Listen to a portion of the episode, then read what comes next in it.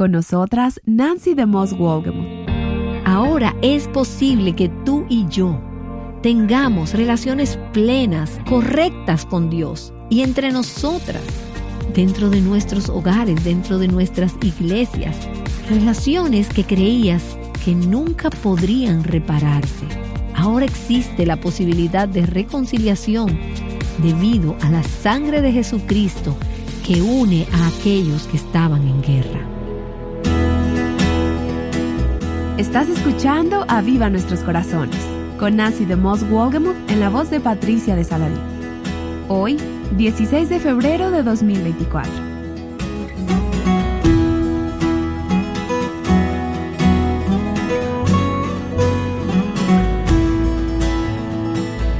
Unos días atrás, algunos países celebraron el Día del Amor y la Amistad. Gracias al Internet y a las redes sociales, nuestro mundo está más conectado que nunca. Pero ¿nos sentimos realmente más conectadas con los demás? O, como dice mi amiga Erin Davis, ¿estamos viviendo una pandemia de soledad en la que todos nos sentimos solos juntos? La soledad es un problema tan grave hoy como lo ha sido durante siglos. Nancy está aquí para compartir cómo las relaciones sanas pueden combatir la soledad. Hoy, Nancy continúa con la serie El poder de las relaciones. Escuchemos. ¿Alguna vez has sentido que te gustaría alejarte de todo y de todos? Bueno, hace poco leí sobre una mujer que decidió tomar un largo sabático de su familia. Ya había soportado bastante y un buen día se fue. Y ella dijo, regresaré un día, pero ya tuve suficiente, ya he aguantado mucho y no soporto más. Necesito un descanso, necesito un tiempo sin personas en mi vida.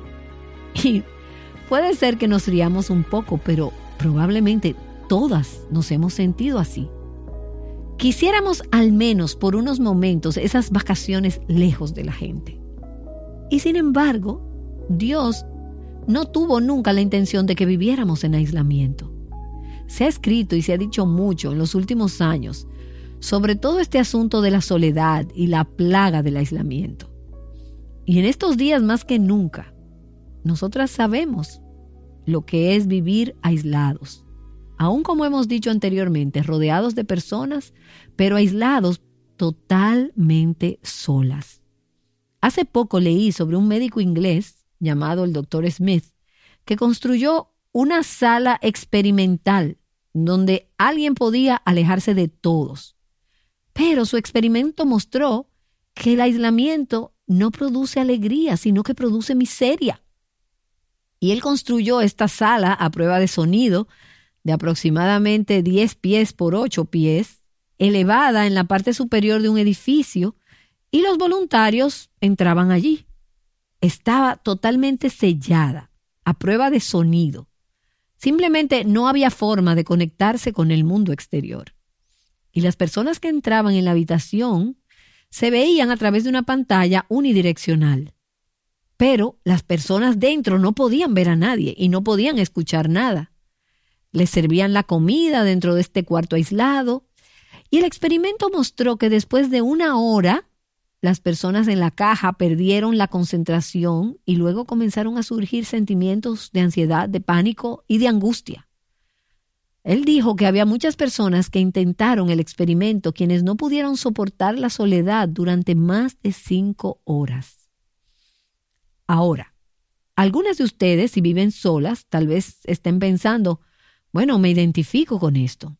Siento como que vivo en una caja de aislamiento. Y quizás afirmarías que la soledad puede ser aterradora para el alma. El doctor Leonard Kramer es un psiquiatra que se especializó durante muchos años en el tratamiento de la depresión, dijo, el ser humano es la única especie que no puede sobrevivir sola. El ser humano necesita otro ser humano. De lo contrario, está muerto. Y Catherine Barrett escribió en un artículo sobre la soledad en una revista, cito, en una sociedad donde la mayoría de las personas vive en ciudades o suburbios impersonales, donde el entretenimiento electrónico a menudo reemplaza la conversación de uno a otro, ¿Y no es esto cierto? Donde las personas se mueven de un trabajo a otro y de un estado a otro y de matrimonio a matrimonio, la soledad se ha convertido en una epidemia. Y el doctor David Jeremiah escribió un libro titulado Superando la soledad. Y él dice, la soledad puede ser la enfermedad de la década, tal vez de cada década. Están abarrotados y apretados en los autobuses, escribió un poeta moderno, pero cada uno de ellos está solo. Y el doctor Jeremiah citó una encuesta en la que una cuarta parte de las personas encuestadas dijeron que se sintieron muy solas o aisladas de otras personas en algún momento durante las últimas semanas. Casi la mitad de las viudas de más de 50 años que viven en una gran área metropolitana dijeron que la soledad era su peor problema.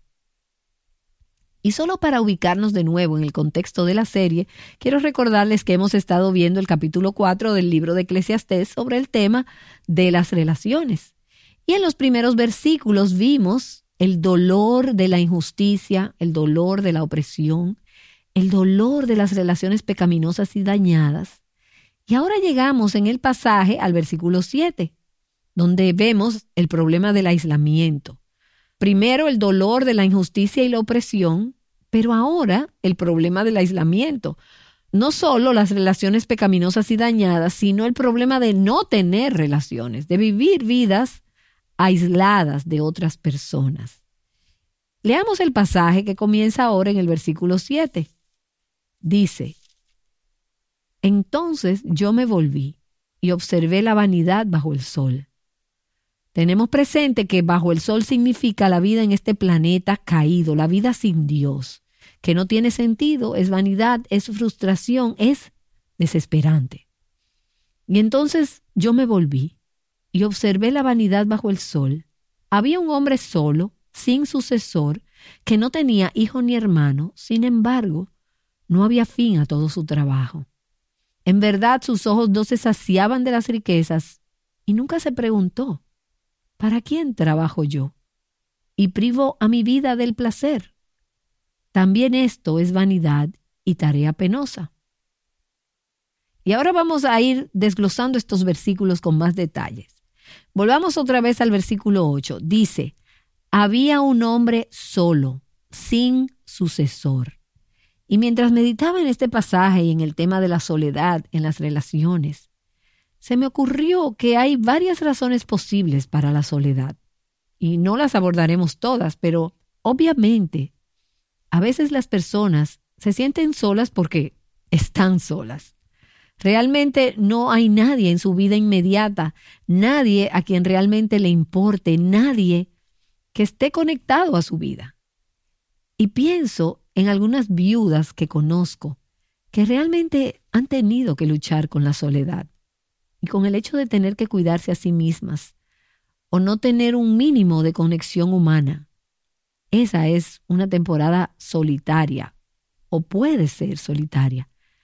Y pienso también en algunas mujeres solteras que me han escrito y me han expresado cómo luchan con esa sensación de soledad, con el deseo de compañía, de alguien con quien conectar, alguien que se preocupe.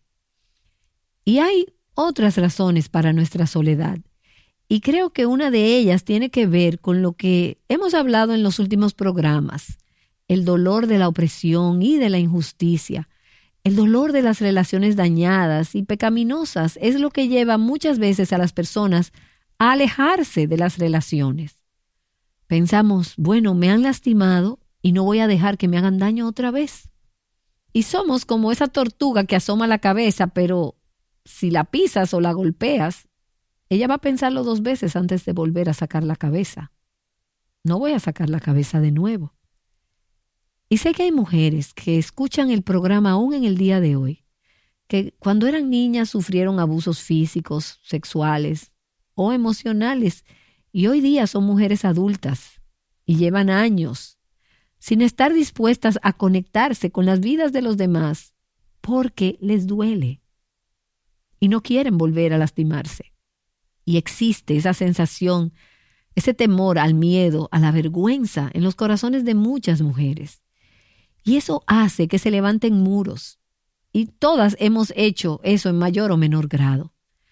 Porque si tenemos una relación que ha resultado difícil o que ha sido estresante, donde hemos experimentado dolor, y puede que sea con un miembro de la familia, no vamos a querer estar en esa relación.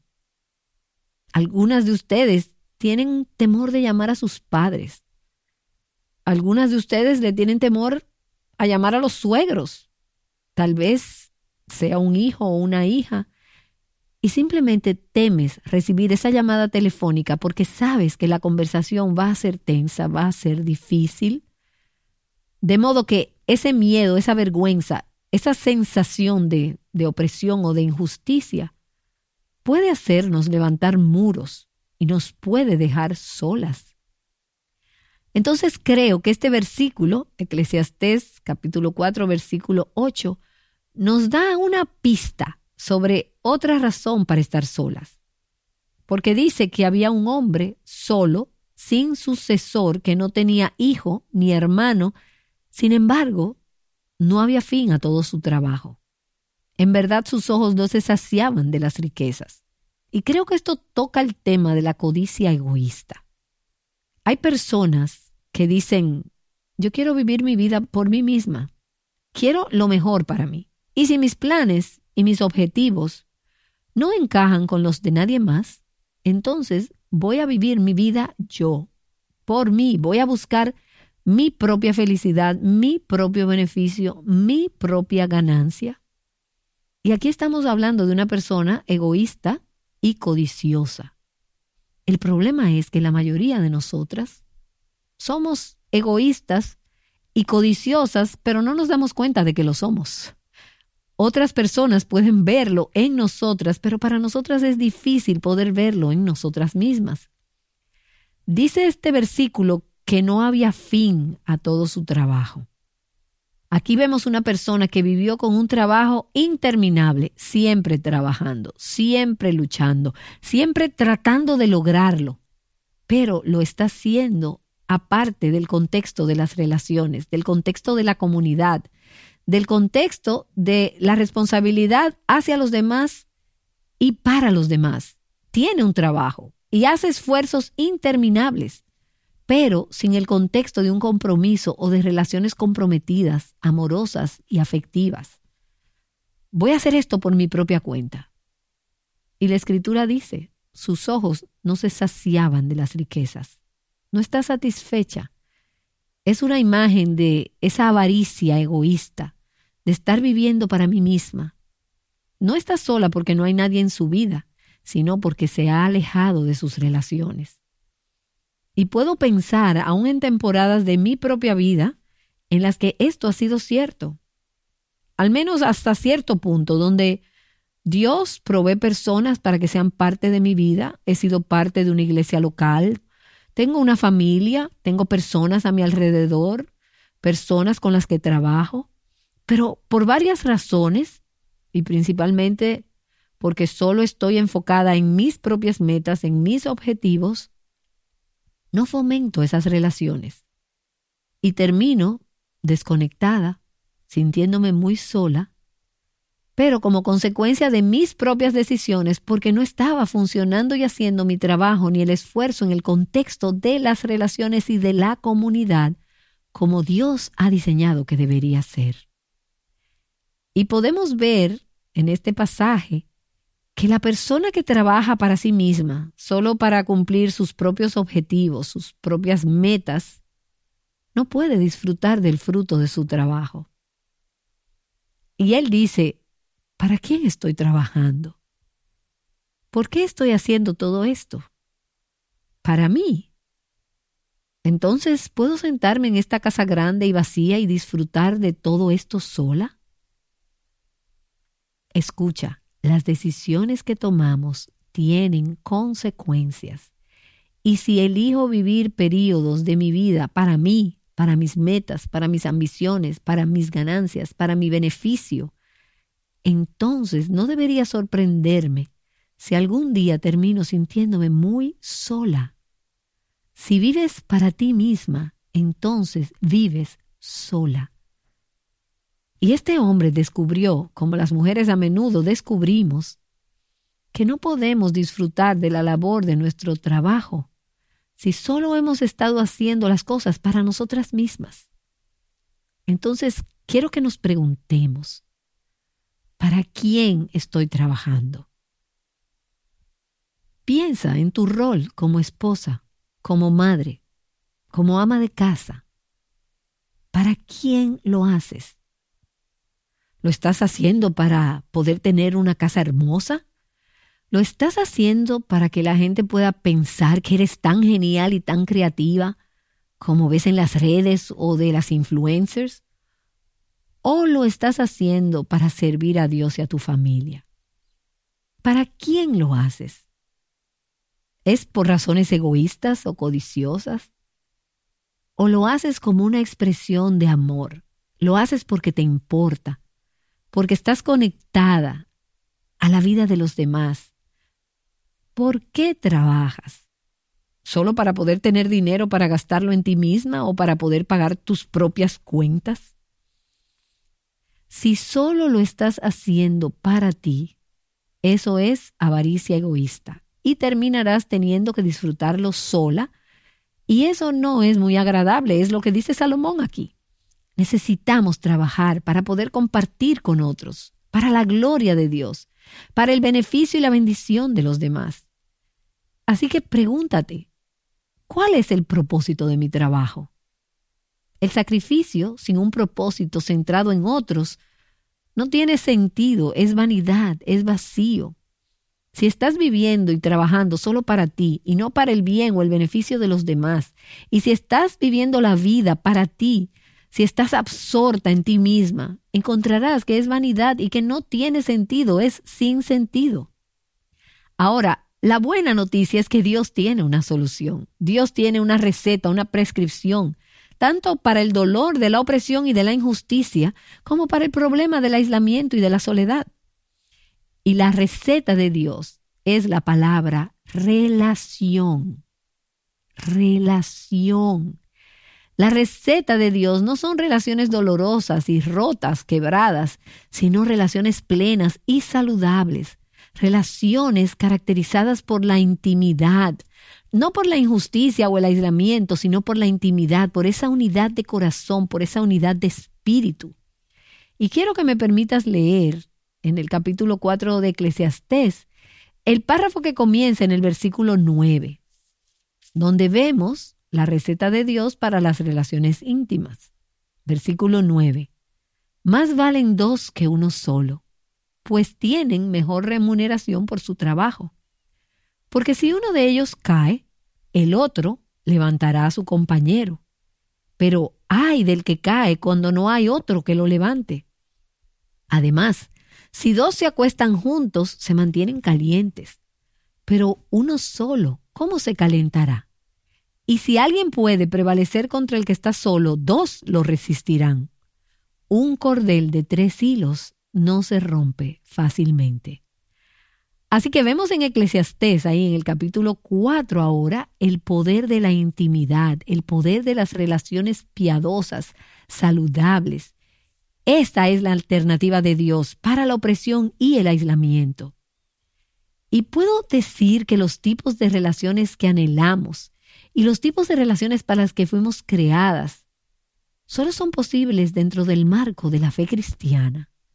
Solo son posibles dentro del contexto del Evangelio, porque el Evangelio es el que reconcilia, es el Evangelio que une a los que están en guerra, es el Evangelio que nos llama a la relación. Y es el Evangelio que nos permite experimentar esa plenitud en las relaciones, esa relación a cabalidad. Y el versículo 9, ahí donde estamos leyendo, dice, más valen dos que uno solo. Y pensemos en esa frase por unos momentos. Más valen dos que uno solo. Tenemos un Dios que nos llama a relacionarnos, a las relaciones. Una persona no es una relación. Uno no se constituye en una relación. Dos pueden ser una relación. Y Dios nos llama a relacionarnos. Nos llama primero a una relación con Él mismo. Y luego nos llama a las relaciones, a la comunidad, al compañerismo unos con otros. Nuestro Dios es un Dios relacional y Dios modela esas relaciones para nosotras. Es un Dios que tiene relaciones horizontales consigo mismo, dentro de la Trinidad. Dios es tres en uno. Y vemos en Génesis capítulo 1 que Él dice en plural, hagamos al hombre a nuestra imagen, en el versículo 27 de Génesis 1. Y aquí está Dios teniendo comunión, una misión en común, metas compartidas, trabajando dentro de la Trinidad. Y en Proverbios, en el capítulo 8, el versículo 27, dice, Cuando Dios estableció los cielos, allí estaba yo. Y creo que en el contexto inmediato es una personificación de la sabiduría pero también es una descripción poderosa del ministerio del Señor Jesús en la creación. Porque Él dice, cuando estableció, ¿quién? El Creador, cuando estableció los cielos en su lugar, allí estaba yo. Yo era el artesano a su lado. Me deleitaba día tras día, regocijándome siempre en su presencia regocijándome en todo su mundo y deleitándome en la humanidad. ¿Y qué es lo que están diciendo estos versículos? Jesús estaba allí cuando Dios creó el mundo. Estaban trabajando juntos, estaban laborando juntos y estaban disfrutando de su compañía uno del otro, estaban relacionándose, estaban en comunión entre ellos. Y aquí el punto es que Dios tiene relaciones horizontales dentro de la Trinidad. Dios el Padre dijo, Este es mi Hijo amado, en quien me he complacido. Afirmó esa relación que tuvo como un padre con su Hijo. Y Jesús dijo, Yo y mi Padre somos uno. Tenemos una relación, nos mantenemos unidos, tenemos comunión uno con otro. Pero no solo Dios es un Dios de relaciones horizontales dentro de la Trinidad, es un Dios que ha establecido una relación vertical con nosotras, con sus criaturas, y busca una relación con nosotras. Y estaba pensando esta mañana en algunas de las palabras que describen la actitud de Dios y el enfoque de Dios hacia sus criaturas. Él es un Dios que nos ama. Él dice, de tal manera amó Dios al mundo. Y esa es una palabra relacional. Él es un padre. Y esa es otra palabra relacional. Él es un amigo. Y ahí tenemos otra palabra relacional. Entonces Dios es un Dios de relaciones. Y Dios nos hizo para las relaciones. Nos creó para tener una relación vertical con Él. Nuestras vidas nunca podrán estar completamente conectadas con quienes nos rodean hasta que primero estemos conectadas verticalmente con Dios. Y entonces, luego de esa relación vertical, Él nos hizo para una relación horizontal entre nosotros. En Génesis capítulo 2, el Señor dice, no es bueno que el hombre esté solo.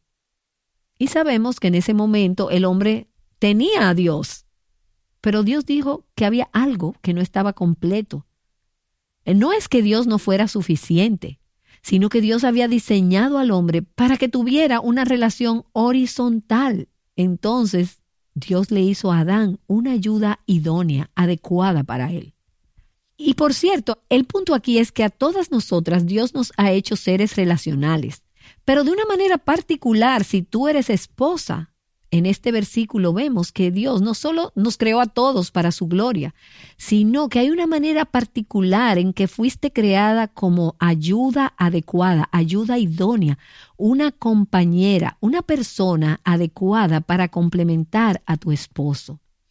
Así que Dios nos hizo para que lo necesitáramos, porque no podríamos ni respirar sin Él. Y lo que quiero decir es que dependemos de nuestra relación con Dios y también Dios nos hizo para que nos necesitemos unos a otros. no podemos hacerlo solas. No fuimos diseñadas para existir sin una relación vertical y sin una relación horizontal. Ahora, en Génesis capítulo 3, cuando Eva creyó la mentira de Satanás y pecó contra Dios, el capítulo que conocemos como la caída del hombre y la mujer en pecado, uno de los resultados inmediatos de la caída fue que las relaciones se rompieron. La relación del hombre con Dios y la del hombre con otros seres humanos.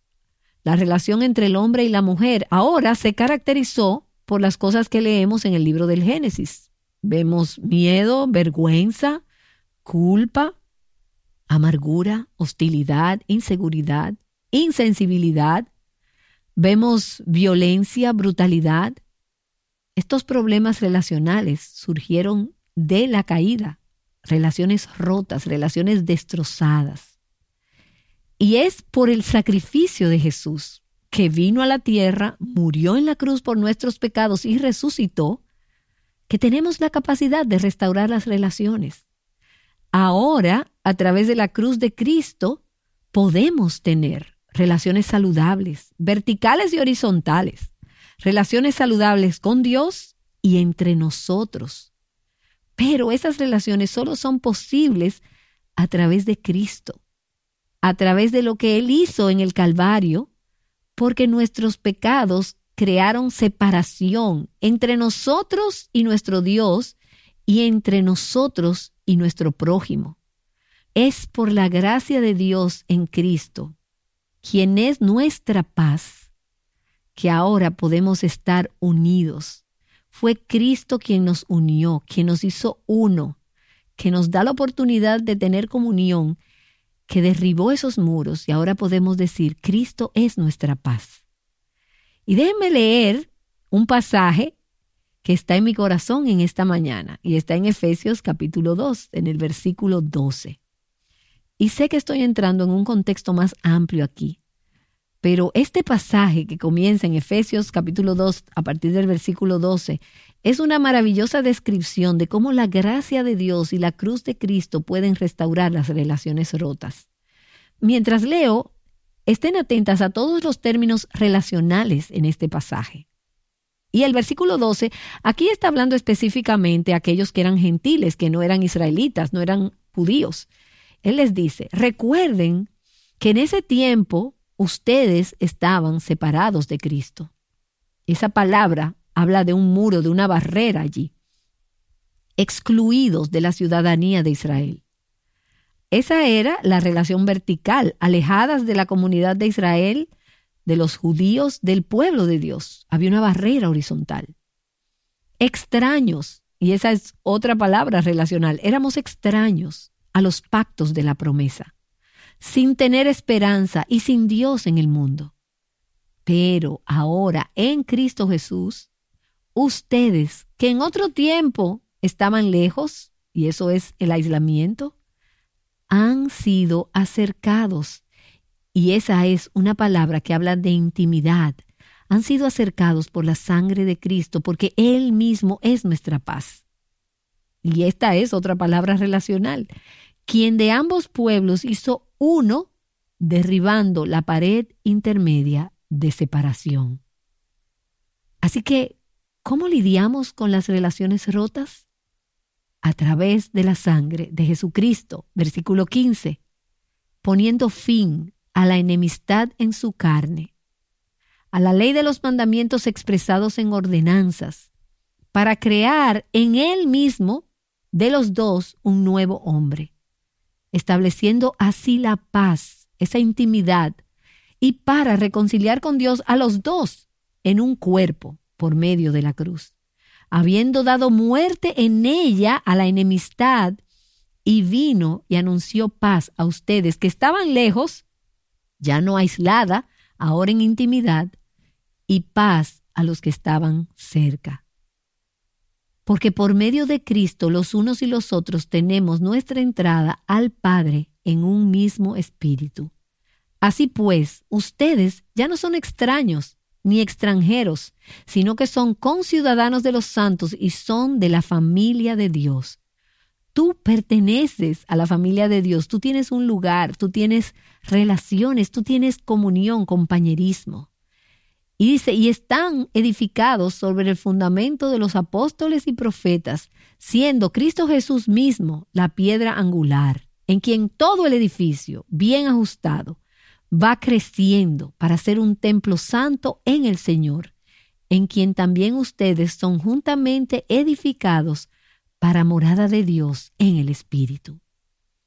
¿Y no es esto algo increíble? Que Dios tome a aquellas de nosotras que estamos aisladas, separadas de Él mismo, separadas también y aisladas unas de las otras, con relaciones rotas, dañadas, pecaminosas, sin comunión y con ese compañerismo roto por todas partes. Y no es increíble que Él enviara a Jesús para ser el pacificador, el mediador, el reconciliador, quien nos uniría con Dios y también entre nosotras.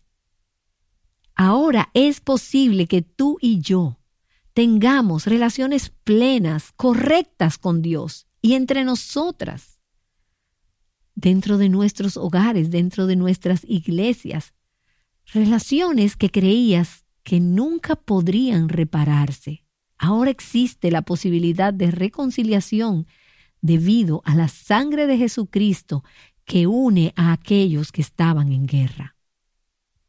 Y en los siguientes versículos vamos a ver algunos de los ingredientes de esas relaciones plenas, completas y saludables. Pero recuerda que el punto de partida se encuentra en la cruz. Así que humíllate, y reconoce tu necesidad de que Jesucristo sea tu reconciliador.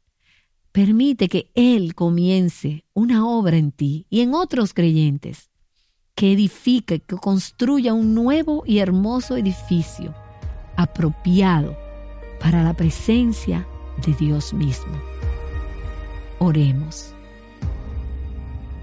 Oh Señor, cuánto amo lo que hemos escuchado de tu palabra hoy. Simplemente alienta y fortalece mi corazón ver lo que has hecho por nosotras a través de Jesucristo. Gracias por las promesas de tu palabra y por ese potencial que existe para la unidad, para el compañerismo, para la comunión contigo y con los demás, por lo que Jesucristo hizo por nosotras. Al venir, morir en la cruz del Calvario, derramar su sangre y resucitar a nueva vida.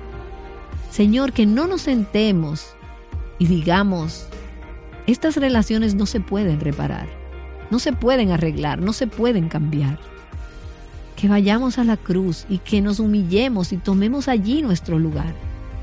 Y encontraremos la gracia y el poder para buscar la reconciliación, para edificar juntos de una manera que te traiga a ti toda la gloria. Oro esto en el nombre de Jesús. Amén. Amén. Dios nos diseñó para relacionarnos, primero con Él y también unos con otros. Nancy de Moss nos ha estado hablando acerca de esto y de la cura para la soledad. No dejes pasar este día sin reflexionar en el amor de Dios por ti manifestado en Cristo.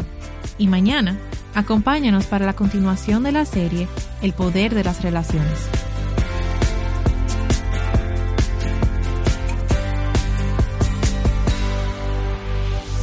Experimentando relaciones que glorifican a Dios.